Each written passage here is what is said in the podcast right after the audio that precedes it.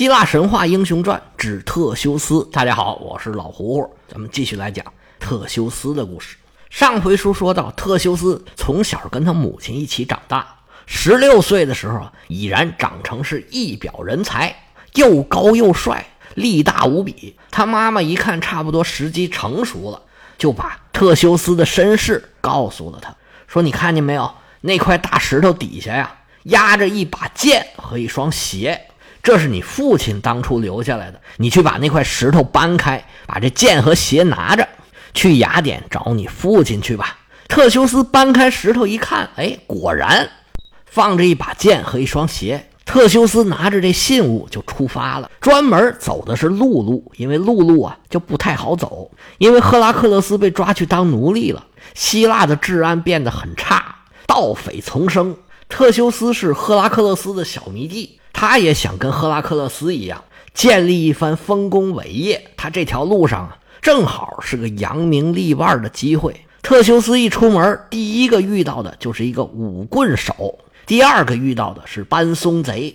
赫拉克勒斯对这俩人啊，可以说是以彼之道还施彼身，用舞棍手的大棍子把棍子原来的主人啪一下给打死了，而把这个搬松贼啊捆在松树上。是一撕两半特修斯的出道可以说是非常的顺利，轻松拿下两个对手，而且呢还得到了一个大棍子，一个趁手的兵器。特修斯继续往前走，没走多远就碰到了下一个对手。他前面两个对手啊都是拦路抢劫的强盗，接下来碰到的可就不是强盗了，甚至连人都不是。特修斯越往前走啊，越觉得这个田野荒芜，是人烟稀少。走在路上的老百姓一个个啊是唉声叹气。特修斯就忍不住打听：“哎，说您这儿是怎么回事啊？这到处的农田怎么乱糟糟的？”这人打量了特修斯一眼，说：“公子啊，您是外地来的吧？”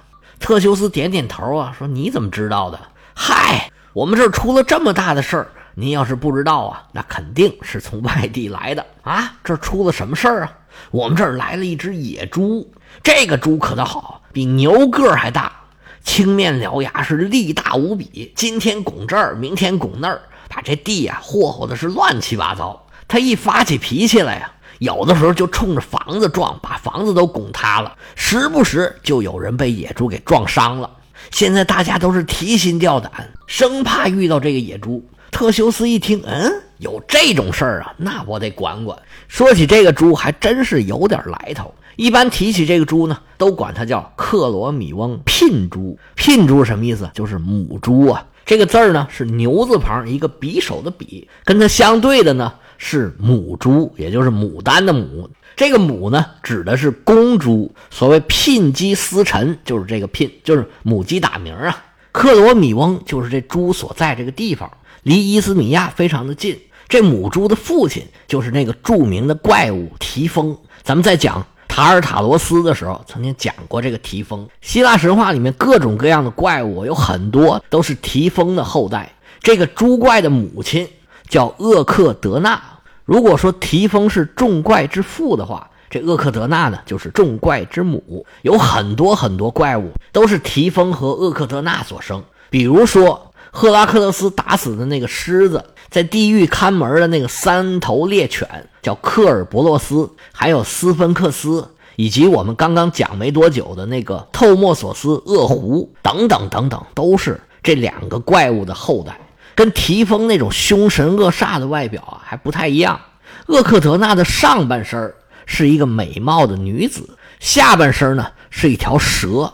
不过有的版本上就说它是有两条蛇尾。厄克德纳居住的地点呢，有的说是在冥界，这个是比较好理解的，因为本身提丰也是住在冥界的；也有说呢是住在斯基泰地区，斯基泰呢就是东欧大草原，现在东欧的东部还有俄罗斯这些地方；也有说呢是住在奇里乞亚，名叫阿里马的一个深不可测的大洞里头。这奇里乞亚呢就在现在土耳其的西南部。那边呢是一个很多山的地方，地形非常复杂。古代的人可能就认为呢，里边住了很多的怪物。至于这厄卡德纳的出身呢，也有很多种说法。我们就说一种吧。赫西俄德的神谱上就说，厄喀德纳的父亲叫做福尔库斯，他的母亲叫做克托。这两夫妻呢，都是远古的海怪神，而且他们呢是兄妹。他们的父亲是彭托斯，母亲是盖亚。这彭托斯呢是远古的大海神，盖亚大家都知道是大地母神。他们生出来这两个怪物，这两个怪物呢又生出来很多其他的怪物，其中就包括厄喀德纳。厄喀德纳生了这么多怪物，最后他也没落着好。他是在睡觉的时候呢，被一个白眼巨人叫阿尔戈斯被他给杀死了。而这个阿尔戈斯呢，又是在执行赫拉的看守任务的时候。被赫尔墨斯给杀死的那个故事的主人公是伊俄，他是跟宙斯有染，被赫拉给报复。这故事先放一放，以后有机会咱们再讲。咱们还是先说回这个野猪。这个野猪啊，是一个出身自怪物世家、根红苗正这么一个怪物，而且呢，人家是有名的。这野猪啊，叫费亚，也有一称怀亚的，是一头有编制、有名称的怪物。怪不得这么厉害。特修斯得到这信儿，心里说：“正好，我也学学赫拉克勒斯，来个为民除害，就是这个主意。”于是赫拉克勒斯一路打听，很快就找到了这个野猪。找到的时候，这野猪正在那地下拱庄稼呢。一看来人了，撒着花就冲特修斯跑过来了。特修斯扎个马步，双眼紧盯着野猪。这野猪眼看就跑到了，特修斯是不慌不忙。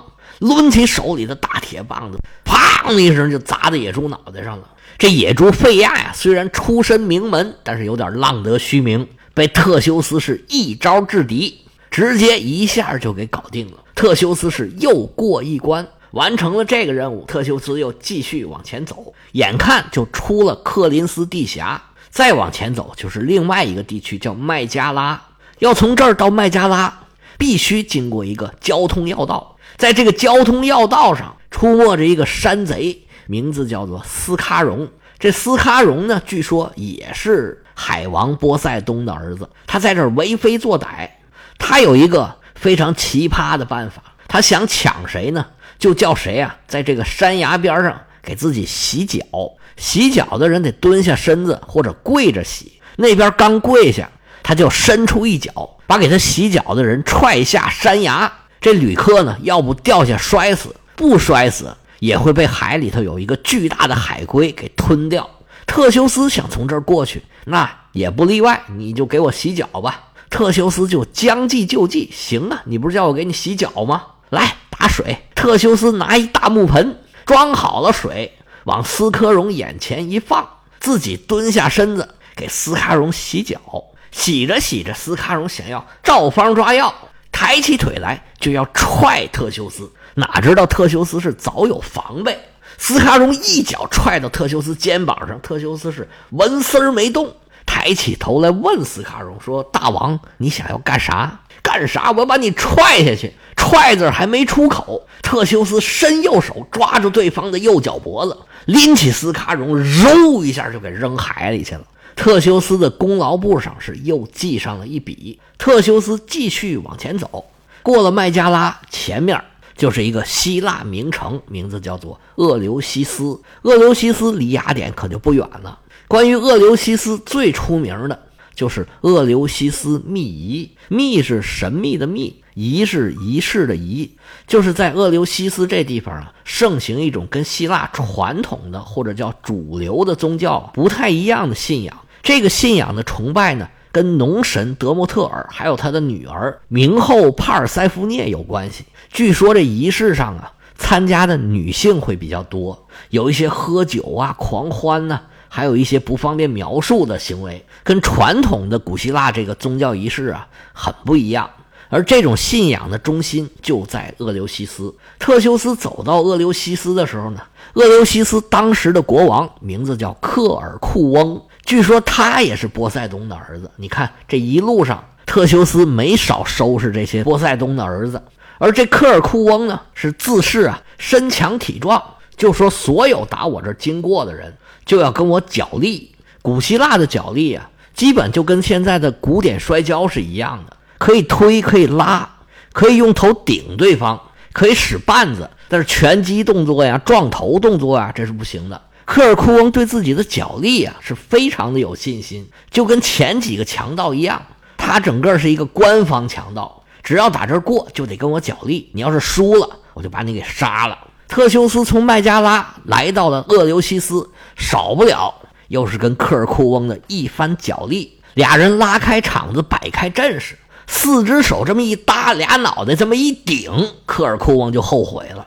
这力量相差太悬殊了，自己以前那么自信呢，还是因为没有碰到强手。俩人一搭手，科尔库翁是全面落到下风，被特修斯顶的是连连后退，一点也占不到上风。特修斯是不慌不忙，一步一步往前顶。科尔库翁想要撒手，说：“我投降，我投降。”特修斯说：“现在想要投降啊，晚了。”说着话，两膀一叫千斤之力，喊一声“起”，这科尔库翁这俩脚就离地了，整个被特修斯给端起来了。特修斯高高举起这个科尔库翁，往地下一摔，啪！这么大一国王。被摔成了肉泥。特修斯掏出小本一记，又一个。特修斯再往前走，就已经进了阿提卡了。雅典所在的半岛就是阿提卡半岛。雅典现在是希腊的首都。无论在古代希腊还是现代希腊，那雅典都是头钩的城市。无论从政治、经济、文化上，都很大程度上能代表希腊。厄留西斯实际上离雅典已经很近了。现在这个地名呢，叫埃夫勒西纳，在雅典西北大概三十公里，没多远。当然那个时候雅典没有那么大，可能还要多走几步。往前走，特修斯会遇到一个最有创意的劫匪，也是到雅典的路上最后一个了。特修斯从西边进入雅典，有一条必经之路，就是科菲索斯河谷，这是雅典一条自南往北流的小河。出了这个河谷，就到雅典了。这最后一个强盗啊，名字叫做达马斯特斯，他就是古希腊的张青孙二娘，是开黑店的。但他这个店开的呀，非常有创意。他有一个床，这床呢是一个铁床。所有在这住店的客人，达马斯特斯就说：“来吧，请你上床。”这客人往床上一躺，如果说这客人太矮，这床啊太长。达马斯特斯就说呀：“我把你给抻长了，跟这床就合适了。那这人能随便抻吗？一抻就把这人给抻死了。但是如果你个要是高的话，那你个太高就是巨人了嘛。那我就把你的腿给锯了。其实啊，就是找借口要杀了住店的这个人。特修斯不明就里，一路走来到了克菲索斯峡谷，抬眼一看，哎呦，前面有个店。”正好进去休息一晚上，养精蓄锐。明天早上咱们去雅典不迟。特修斯一进这个店，就觉着气氛呢非常的诡异。这店里怎么没有人呢？一个正常的酒店、旅店，现在叫宾馆，人家都是有大堂的，要办入住手续，拿钥匙，得有前台，得有大堂经理。这酒店倒好，空空荡荡，一个人也没有。特修斯就张嘴问：“哎，有人吗？”他这一问。从里边出来一位，好家伙，这位啊，身高丈二，膀阔三庭，腰大十围，是一个壮汉。说你找我呀？特修斯说：“那我不找你吗？我要住店。”这壮汉嘿嘿一乐，说：“好啊，要住店呢，你跟我来。”这壮汉呢，正是达马斯特斯，他带着特修斯来到后头，伸手一指，看见没有？这儿有一个床，你呀住店就躺在这儿吧。特修斯说：“我个儿太大呀，这床啊，我躺不下。哦，你躺不下呀？那太好了，你躺吧，你先躺下看。你要是个矮呢，我就把你抻的跟这床一边长。你现在个高，你躺不下呀，我就把你腿给锯了，然后你不就躺下了吗？”特修斯一听这话，气往上撞：“你什么人呢？敢跟爷爷说这种话啊？我想起来了。”我姥爷曾经说过，你是不是叫达马斯特斯啊？你还有个外号叫普罗克鲁斯特斯，用我们希腊语来说呀，就是抻人匪的意思。抻抻面的抻，就把人当抻面那么抻。今天碰着我，算你倒霉了。我倒要看看你怎么抻我。达马斯特斯一听这话，说：“小子，你是活腻歪了？你跟谁俩呢？”说着话。就要抄家伙跟特修斯动手。那特修斯能惯他毛病吗？叫一声别动，一把就搭住达马斯特斯的肩膀，右手一拽他左胳膊，左手往底下一摁，把达马斯特斯就摁到他这个铁床上了，摁的达马斯特斯直叫唤呢。特修斯说：“你这身高啊，也还是太高了，我给你锯一锯吧。”达马斯特斯连叫饶命啊！特修斯说：“光锯了你这腿还不够，你长得太高了，我呀。”得把你的脑袋给锯下来！说着话，苍啷啷，宝剑出匣，咔嚓，就把这个有创意的强盗达马斯特斯结果在自己的这个床上。这达马斯特斯的铁床也是西方的一个成语，有人造的尺度或者逼人就范的意思。因为达马斯特斯还有一个外号。叫普罗克茹斯特斯，就是把人抻长了的意思，所以这个词儿呢又叫普罗克茹斯特斯之床。当然了，都是一个意思，只是不同的说法而已。特修斯完成了最后一个任务，自己也到了雅典的城边了，那么就能进城找自己的父亲了吗？那还不行，因为他现在杀人太多呀，手上沾满了鲜血。虽然这是强盗的鲜血，但是强盗的鲜血那也是鲜血呀。手上有人命，进城去找父亲，这个不太合适。那咋办呢？那就得清洗一下，那去洗个澡不就行了吗？洗个澡当然还不行了。当时的净化呀，是一种宗教仪式，得找专门的神职人员，通过特定的仪式，通过特定的程序，那么清洗完了，这净化仪式才算完成。其实是人呢，求一种心理上的平衡。古代这宗教啊，无论是什么宗教。都很讲究净化的仪式，尤其是以前在军队里面进行战争，那杀人无算呢。所以在战前战后啊，一般都要进行这种清洗的仪式，要不然这士兵啊心理压力他受不了。要有一种神圣的原因，为神杀人，为神圣的目的去杀人去战争。这才能让军队的上上下下有战斗力，心里没有负罪感，而且呢不怕死。所以古代的战争啊，大部分都是用宗教的名义来进行的。那特修斯当然也不例外，他也得净化净化，才能去见自己的父亲。所以他就去找了当地的费塔利德斯家族的人。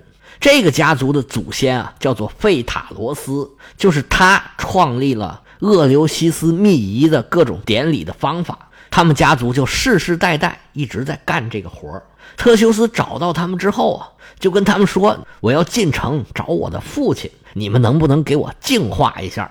这家人就问呢：“你干什么了呀？要我们净化呀？”特修斯就说：“呀，我离开家到雅典是如此如此，这般这般，杀了一个舞棍贼，杀了一个搬松贼，杀了一头母猪怪，还杀了一个洗脚贼。”然后又杀了一个角力的国王，最后杀了一个嗔人贼。费塔利德斯他们家族的人一看，你这是为民除害呀！行，你先吃点东西，我们准备准备，待会儿啊，我就先给你洗澡。特修斯说：“好嘞。”拿起来准备好的猪肉、牛肉、羊肉，滋喽一口酒是吧嗒一口菜，又哭嚓哭嚓干了好几个面包。他这边吃完了，那边准备好了仪式。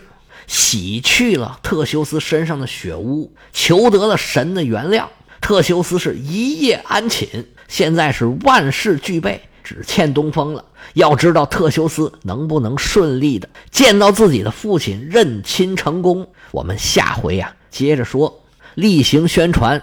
如果您对西方的历史啊、文化呀，还有文学，感兴趣，尤其是对古典的东西感兴趣的话，您可以加老胡胡的个人微信：，Lao 老 Hu Hu Hu Hu y y l s 老胡胡业余历史。咱们下回接着说。